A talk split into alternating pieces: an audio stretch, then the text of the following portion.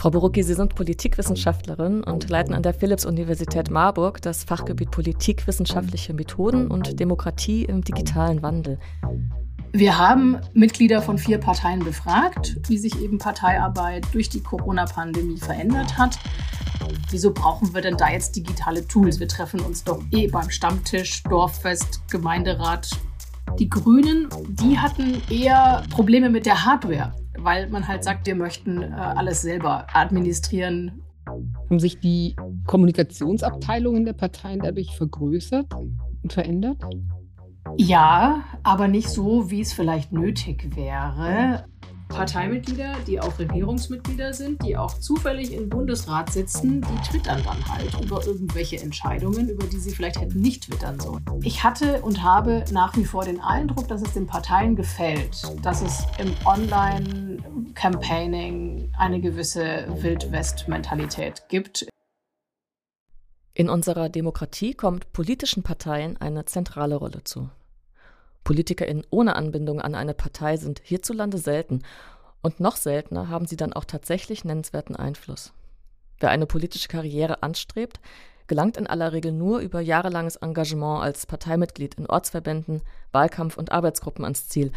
Und wie in jeder großen Organisation gilt, ob man die eigenen Ideale und Ziele in die Positionen der Partei wirklich einbringen kann, hängt nicht nur davon ab, wie gut die Ideen sind, wie viel Überzeugungskraft und Beharrlichkeit man mitbringt, sondern auch davon, wie gut man sich in den etablierten Strukturen bewegt und ob man von den richtigen Personen wahrgenommen wird. Die Digitalisierung verändert überall die sogenannte Sichtbarkeit und bringt neue Möglichkeiten in eingespielte Abläufe, wie wir miteinander arbeiten, uns austauschen, zu gemeinsamen Entscheidungen kommen, all das verändert sich. Die geschilderten Entwicklungen machen natürlich auch vor politischen Parteien nicht Halt. Interne Prozesse werden digitalisiert. In der Pandemie fanden digitale Parteitage statt. Online-Tools zur Mitgliederbeteiligung bringen neue Formen des Diskurses und der politischen Einflussnahme ins Spiel. Und Parteien halten auch Kontakt zu uns, den BürgerInnen, indem sie neue Medien für ihre Öffentlichkeitsarbeit einsetzen. Wie also verändert Digitalisierung die internen Strukturen von Parteien? Welche Neuerungen haben besonders starke Auswirkungen und werden vielleicht auch kontrovers diskutiert? Wie unterscheiden sich die Digitalisierungsstrategien der verschiedenen Parteien voneinander und wie nutzen Parteien neue Medien, um sich und ihre Themen auch online in das Bewusstsein der potenziellen WählerInnen zu bringen? Darüber wollen wir heute im Digitalgespräch reden. Mein Name ist Marlene Görger, ich bin Physikerin und Technikphilosophin und arbeite am Zentrum verantwortungsbewusste Digitalisierung. Und ich bin Petra Gehring, Professorin für Philosophie an der Technischen Universität Darmstadt. Bei uns im Digitalgespräch ist natürlich auch wie immer ein Gast. Die Expertin für unser heutiges Thema ist Professor Dr. Isabel Brocki, per Videokonferenz zugeschaltet aus Marburg. Herzlich willkommen im CWD-Podcast, Frau Borocki, und vielen Dank für Ihre Zeit. Ja, vielen herzlichen Dank für die Einladung. Frau Borucki, Sie sind Politikwissenschaftlerin und leiten an der Philipps-Universität Marburg das Fachgebiet Politikwissenschaftliche Methoden und Demokratie im digitalen Wandel. Zu ihren Forschungsschwerpunkten gehört die Erforschung von Parteien und Parteiorganisationen sowie politische Kommunikation, insbesondere mit Blick auf Digitalisierung und neue Medien. Zum Einstieg schauen wir uns erstmal die Digitalisierung interner Prozesse an, bevor wir über digitale Medien für die Kommunikation nach außen sprechen. Wenn man das so ganz allgemein sagen kann, wie viel Digitalisierungswillen sehen Sie bei den Parteien, die Sie beforschen? Ähm, das ist so pauschal schwer zu sagen, sagen wir es so. Es ist so differenziert, wie auch die Parteienlandschaft differenziert ist, ausgeprägt ist, fragmentiert ist. Und da gibt es ganz viele unterschiedliche Wege in und mit der Digitalisierung beziehungsweise der digitalen Transformation, wie ich es lieber nennen möchte, umzugehen und sich daran anzupassen, mitzugehen oder halt vielleicht auch nicht so ganz so anzupassen will heißen oder sagen, es hängt ganz, ganz stark von den jeweiligen Parteien ab und von den jeweiligen Untergliederungen. Also auch auf welcher föderalen beziehungsweise ähm, ja, wo ich in der vertikalen Ebene auch unterwegs bin. Das heißt, auf welcher Stufe von Mitgliedschaft oder Einflussnahme oder Rolle ich da. Genau. Mhm. Und die Bundesländer sind auch verschieden, habe ich das richtig rausgehört?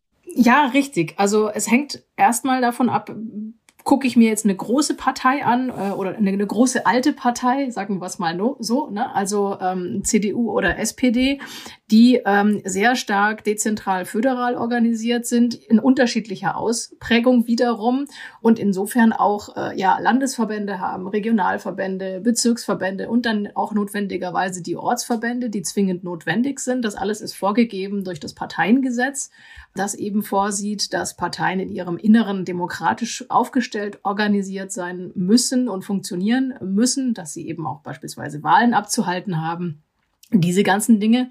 Und das führt letzterdings dazu, dass wir eben nicht nur eine Partei CDU haben, sondern 64 oder sowas, wenn wir das jetzt mal wirklich hoch, hoch und runter skalieren würden. Also unterschiedliche Gebietskörperschaften pro Partei, die eben dann auch unterschiedlich mit diesem Monster digitale Transformation umgehen oder eben unterschiedliche äh, ja auch Experimente und Wege gehen, sich da anzupassen oder eben auch nicht anzupassen. Und da gibt's durchaus aus meiner bisherigen Forschung, ja, sagen wir mal, gewisse Pfadabhängigkeiten, Strukturkonservatismen, Hierarchien, die nach wie vor greifen ähm, und so unterschiedliche Geschwindigkeiten, nicht nur zwei, sondern diverse, äh, die man an verschiedenen Punkten festmachen kann. Haben Sie da mal ein Beispiel? So für äh, sehr konservativ oder auch ganz anders?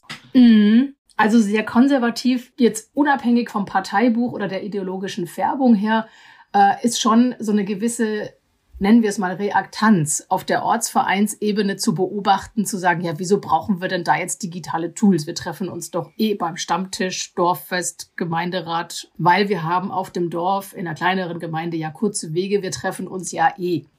Das ist aber für Menschen mit Care-Arbeit, für Menschen, die in multiplen Rollen unterwegs sind und deren Zeit eng getaktet ist, vielleicht doch ganz nice wäre, ab und an auch mal ein digitales Tool auch auf der Ortsebene nutzen zu können, sich da einbringen zu können, beziehungsweise um überhaupt ehrenamtliches Engagement in der Partei dann zu ermöglichen, ist eben so ein bisschen die ja, die Kehrseite oder wäre eben eine Ermöglichung ähm, für Menschen, die, wie gesagt, mit Care-Arbeit, Job und so weiter stark eingebunden sind. Fordern die Mitglieder das ein? Ist das, kann man das beobachten?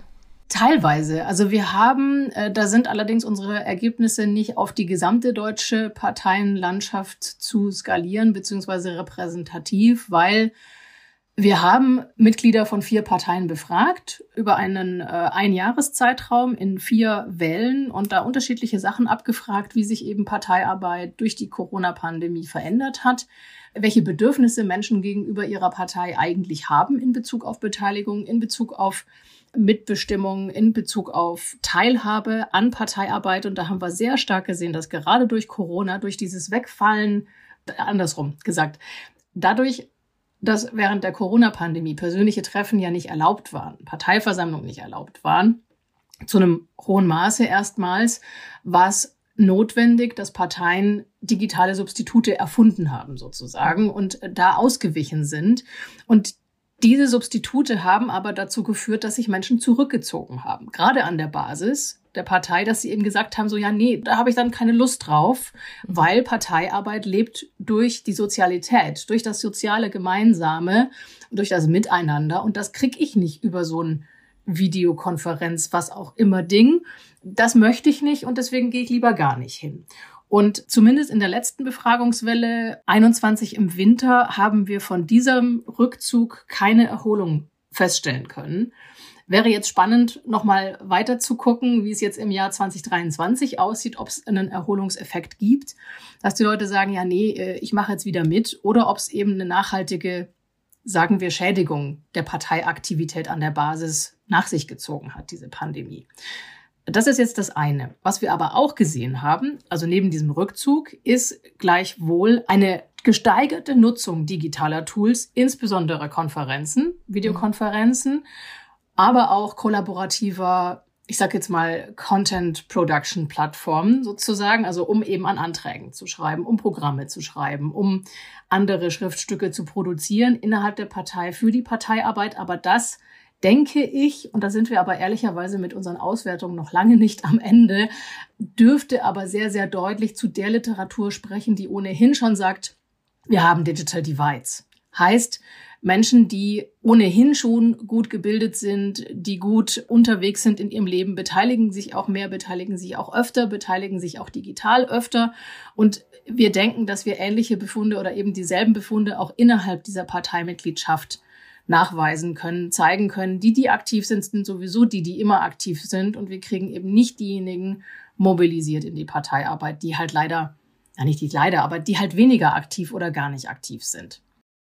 Also Sie sagten dass die Parteien mussten in der Pandemie sich dann so Digitalisierungsmaßnahmen überlegen, um irgendwie weiter arbeitsfähig zu sein. Mhm. Wie wird das denn gemanagt? Also gibt es da eine Parteispitze, die so anordnet, jetzt hier Change Management, los geht's? Oder? ja, das ist auch, wie eingangs schon gesagt, sehr divers und unterscheidet sich von Partei zu Partei.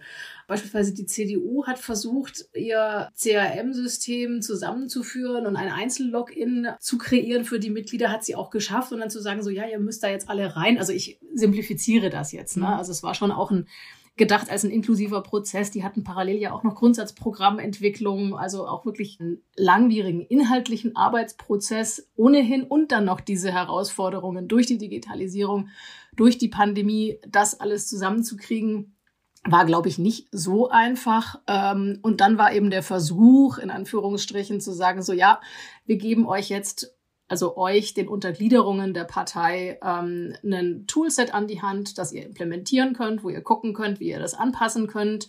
Die Sachen, die gibt's, die könnt ihr euch ziehen, die könnt ihr ähm, zur Verfügung stellen für eure Mitglieder und wir möchten bitte, dass ihr das nutzt. Also es war jetzt nicht so aller Top-Down, ihr müsst das jetzt unbedingt machen, aber schon so mit der Bitte, also wir wollen doch professionell erscheinen, auch nach außen, aber vor allem auch gegenüber unseren Mitgliedern also nutzt das bitte. Das war ähm, bei der Union so, so das Learning. Und die Grünen waren parallel auch in einem Grundsatzprozess. Und bei der Partei habe ich es ein bisschen anders wahrgenommen. Einfach auch, weil es eine vom ideologischen Grundsatz her ja auch eine anders ausgerichtete Partei ist.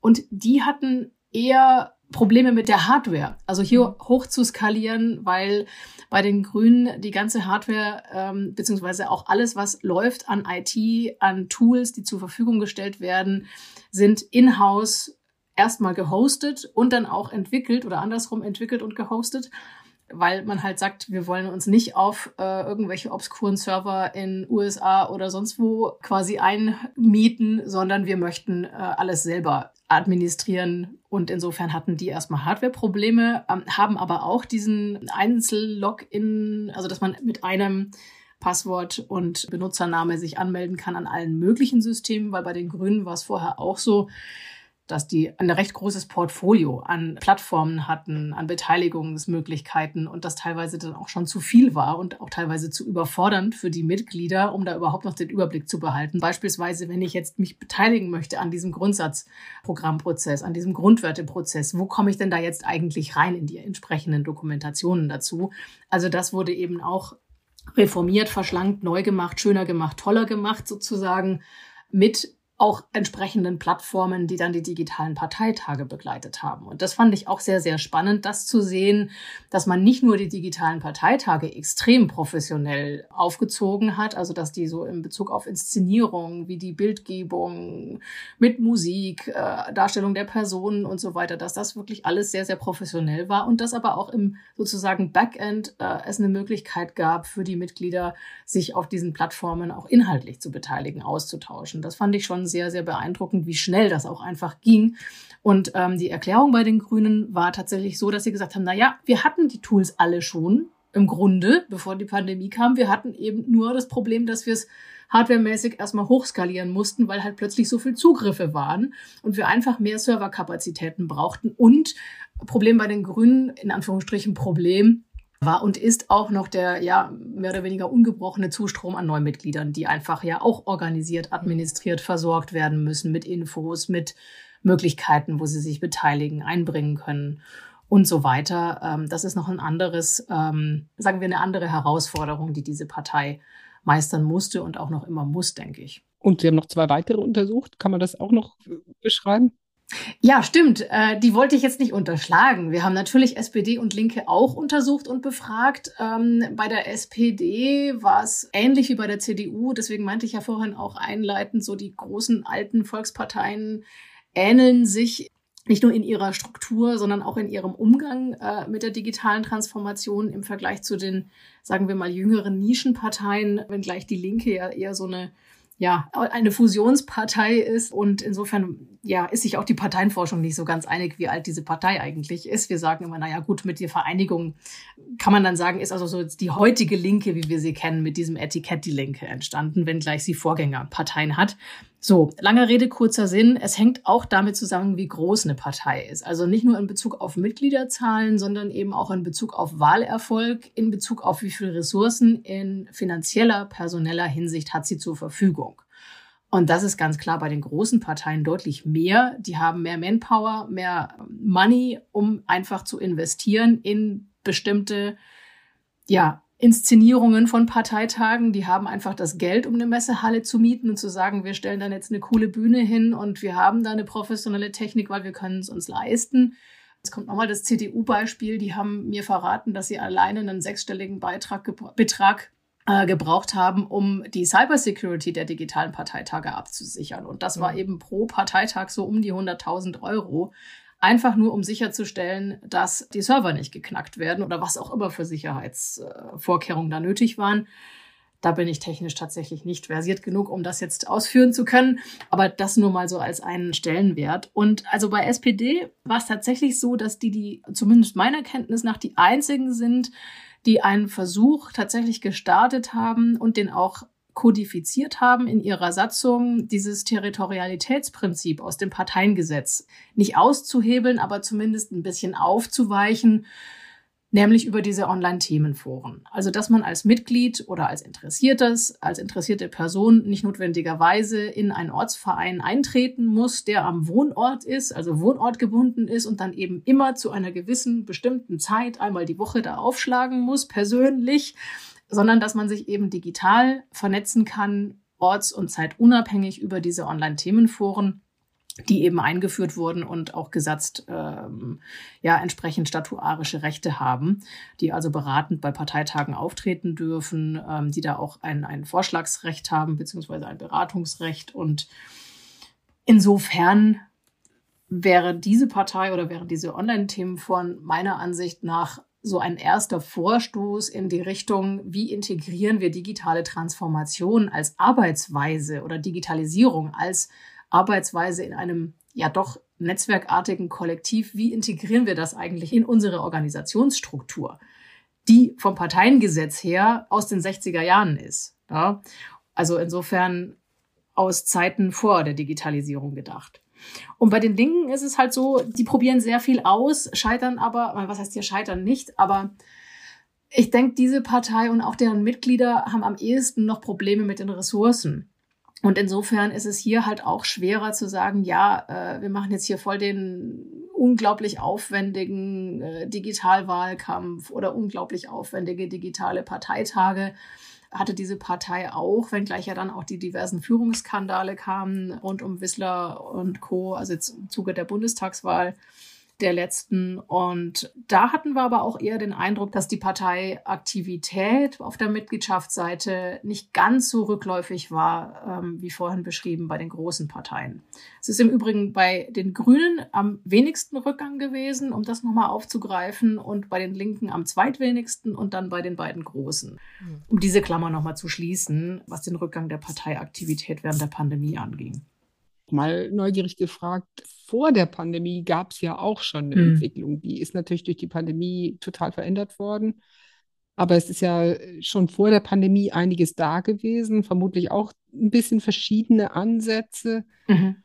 Kann man das noch mit ins Bild holen? Also, wenn wir jetzt mal versuchen, uns die Pandemie wegzudenken. Mhm.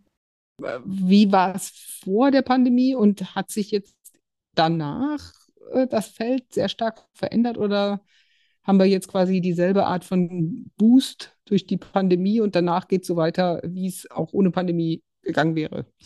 Mhm. Also, wir hatten auf jeden Fall einen Boost. Pandemie als Brandbeschleuniger oder als Katalysator schon angestoßener Prozesse, definitiv, die aber ohne Pandemie noch länger gedauert hätten. Und deswegen meine ich Brandbeschleuniger. Also es war schon einiges aufgesetzt, aufgegleist, beispielsweise bei der CDU diese Umstellung auf ein neues CRM, das war aus den 90ern das alte und eben auch generell Runderneuerung, auch der Social Media Redaktion und auch der Überlegungen, was machen wir eigentlich mit diesem Social Media. Ich erinnere an äh, die Zerstörung der CDU und de den großen Aufruhr, den Rezo damals gemacht hatte 2019 und man dann äh, statt mit einem Gegenvideo mit einem PDF reagiert reagierte, was ja dann noch mehr ja, Unmut äh, hervorrief, ob der Schwierigkeiten dieser Partei, sich auf der Bundesebene mit so jemandem wie Rezo auseinanderzusetzen. Also insofern bringe ich den Fall ganz gerne, um so ein bisschen aufzuzeigen, dass man sich da noch sehr schwer tat zu dem Zeitpunkt und durch die Pandemie das aber da mal deutlich beschleunigt wurde, auch personell, weil es dann eben dort auch Wechsel gab, jüngere Leute mit in die ähm, Social-Media-Redaktion reinkamen und auch hier eben versucht wurde, stärker an Zielgruppen ranzukommen, die zu erreichen, die eben in Social Media unterwegs sind. Bei den anderen Parteien war es ähnlich, dass Dinge schon angestoßen worden waren. Die erste Organisationsreform der SPD in Richtung digital ähm, geht im Grunde auf Matthias Machnick und den Begriff der Netzwerkpartei aus 2000 oder 2002 zurück. Also es ist eine 20-jährige Geschichte, auf die die Partei da im Grunde referenzieren könnte, wenn sie wollte, in Bezug auf Digitalisierung. Und im Übrigen war es auch Gerd Schröder, der seine Regierungserklärungen hat streamen lassen, 98 äh, übers Internet. Also insofern, da gab es schon Versuche, nicht nur Regierungskommunikation, sondern eben auch die Parteikommunikation ins Internet zu verlagern, übers Internet zu kommunizieren. Das ist aber immer so ein, ja, ein Schritt vor, zwei Schritte zurück Spielchen gewesen, weil es halt auch ein unterschiedliches Gezerre zwischen den unterschiedlichen Untergliederungen einer Partei ist und ja, man sich halt auch immer fragt, ja, was bringt das denn jetzt sozusagen? Ne? Also was, was ist der Mehrwert? Das haben ja auch viele in unseren Experteninterviews vor der Pandemie berichtet, so dass immer man als digital Avantgarde innerhalb der Partei schlimmstenfalls als, als die Nerds dargestellt wird und bestenfalls als diejenigen, die Innovation reinbringen. Also das ist so ein bisschen das Spannungsfeld zwischen eben der ja doch eher strukturkonservativeren Organisationslogik. So, wir haben hier unsere Ochsentour, da müssen die PolitikerInnen sich hochkämpfen in der Partei und auf der anderen Seite der Medienlogik, der sozialen Medien, der digitalen Medien, die immer schneller werden, die immer schnellere Schlagzahlen erfordern, die immer mehr und kleinteiligere, fragmentiertere Feedbacks und Reaktionen erfordern und da irgendwo sich als ein ja doch vielgestaltige, als eine vielgestaltige Organisation sich anzupassen, ist, ist schon eine große Herausforderung. Hm. Wir sind jetzt ja schon fast mittendrin in der Außenwirkung und der Außenkommunikation. Bevor wir da dann richtig dran gehen, noch mal eine Frage stellen zu diesen Online-Themen vor. Und das finde ich ganz spannend. Also Sie hatten es mhm. jetzt ja auch beschrieben als so ein Beispiel für eine echte Innovation, mhm. die auch Prozesse in der Partei, auch rechtsverbindliche Strukturen oder, oder Rechtsverbindlichkeit schaffende Strukturen betrifft. Ja. Wie wird das bewertet? Was sind da, also was ist das Neue daran und wie bewerten die Personen, mit denen Sie sprechen konnten, das? Also das Neue daran ist eben, wie gesagt, dass Mitgliedern die Möglichkeit gegeben wird, orts- und zeitunabhängig miteinander in Interaktion zu treten, sich auszutauschen, Initiativen innerhalb der Partei anzustoßen und dann vor dem ja, höchsten Gremium einer Partei, nämlich dem Parteitag, anzusprechen, vorzutragen und eben dann in den ja, allgemeinen parteiinternen Prozess einzugeben. Also das ist schon insofern eine Innovation, als halt, wie gesagt, dieses Territorialitätsprinzip dadurch ja nicht umgangen wird, aber man braucht es dadurch nicht mehr. Und es gab wirklich in der Partei großen Streit darum, welche Rechte denn letztlich so ein Online-Themenforum dann haben soll. Und das, was jetzt der Fall äh, oder was jetzt Konsens ist, war tatsächlich, ja, oder ist Ergebnis eines ziemlich langen äh, Streitprozesses, könnte man sagen, oder Aushandlungsprozesses. Nennen wir es vielleicht lieber Aushandlungsprozess. Das ist die eine demokratische Innovation, könnte man sagen. Die Frage ist halt nur, wie stark wird es genutzt? Und da sehe ich leider gerade nicht so viel. Da sehe ich dann eher, dass, dass die Parteien oder die Partei, insbesondere die SPD, die sich das gegeben hat, da noch nicht so wirklich aus dem Quark kommt, sozusagen, dieses neue Instrument auch wirklich zu nutzen, was sie sich da selber gegeben hat. Ähm, und das ist dann schon so ein bisschen verwunderlich, da man ja dieses Instrument jetzt ja an der Hand hätte. Mhm. Na? Ich muss sagen, da habe ich bisher ehrlicherweise nur Hintergrundinformationen dazu, wie das eingeordnet wird. Also auch noch keine, ja, sagen harte empirische Evidenz, weil ja auch, mhm. also sowohl was die digitale Transformation anbelangt, als auch die Pandemie, wir in Prozessen sind, deren Finalität noch nicht wirklich abschätzbar sind. Hm, also ich habe da jetzt noch keine Einschätzung darauf hingehend, ob diese Online-Themenforen jetzt bei der SPD wirklich den erhofften Mehrwert erbringen werden, dass eben Menschen, die im Ausland leben, Menschen, die viel umziehen, Menschen, die ähm, ja auch einfach vielleicht keine Lust haben, sich im Kreisverband so wie noch oder Ortsverein anzumelden und denen, weil, weil sie eben auch beispielsweise pendeln und dann in ihrer Arbeitsstätten äh, Stadt sozusagen in so einen Ortsverein gehen würden und nicht an ihrem Wohnort. Also wie da die Nutzung ist und auch wie es tatsächlich ankommt, da hält die Partei sich momentan noch sehr bedeckt. Ich habe fast die Befürchtung, dass es nicht so den Anklang findet, wie eigentlich erhofft. Sonst hätte das nämlich schon längst deutlich größere Kreise gezogen in puncto, dass andere Parteien das nachmachen, auch implementieren, weil man merkt, okay, da ist Zug dahinter, da gehen die Leute rein, die machen da mit und da entstehen dann auch neue Ideen, die auf Parteitagen dann auch entsprechend Widerhall finden. Also insofern ist es vielleicht wieder eines der interessanten Experimente, die aber ja, womöglich in, in einem gewissen strukturkonservativen Sand verlaufen.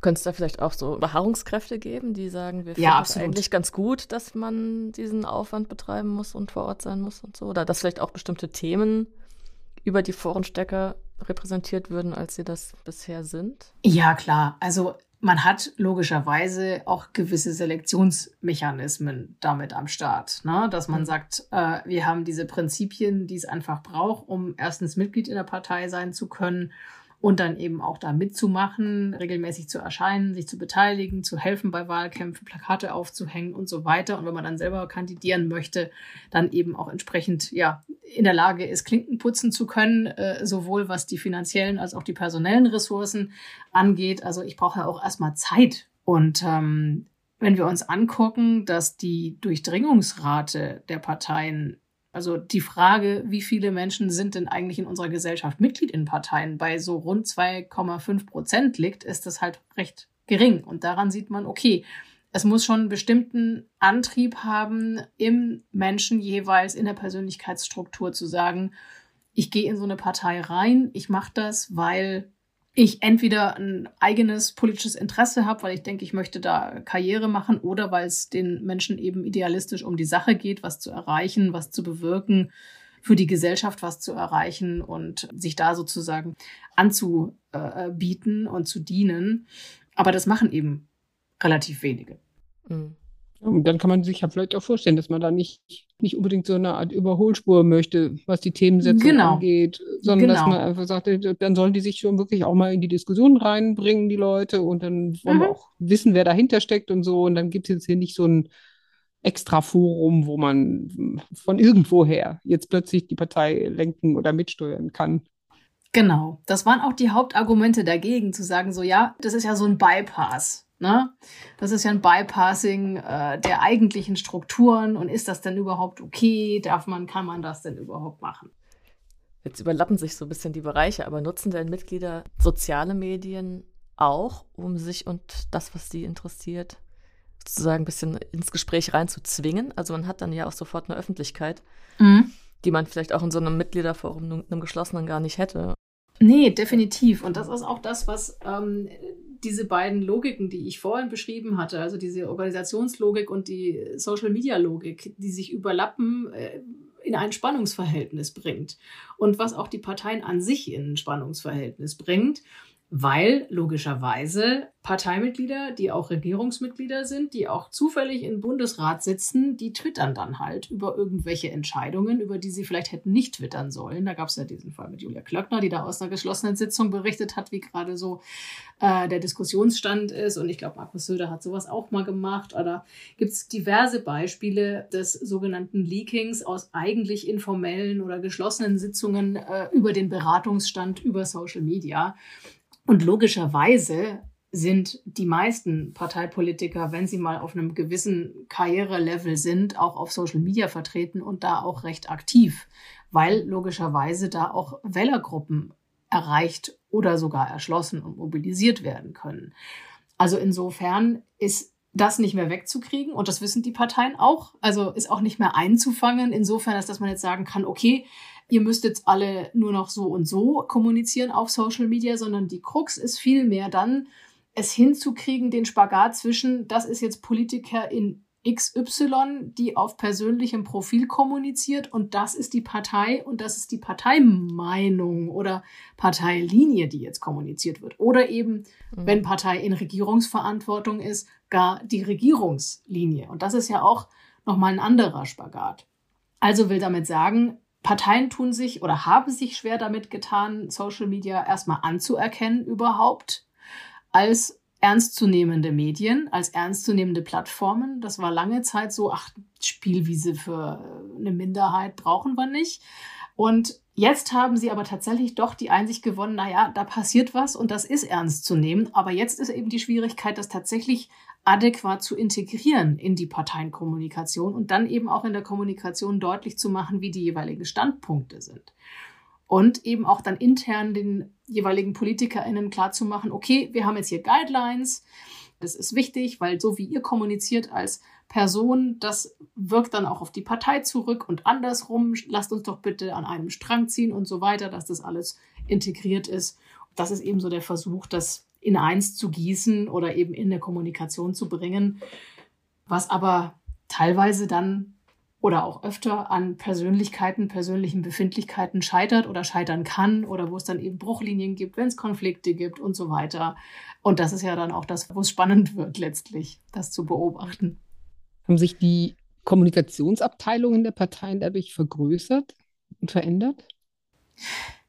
Ja, aber nicht so, wie es vielleicht nötig wäre. Eine Zeit lang ist immer so eine Zahl rumgegeistert. Ich weiß nicht, ob die noch valide ist oder ob es inzwischen eine Urban Legend ist, dass die AfD von Anfang an mit 20, 30 Menschen gestartet ist, die alleine für Social Media zuständig waren und die CDU hatte drei bis fünf Menschen.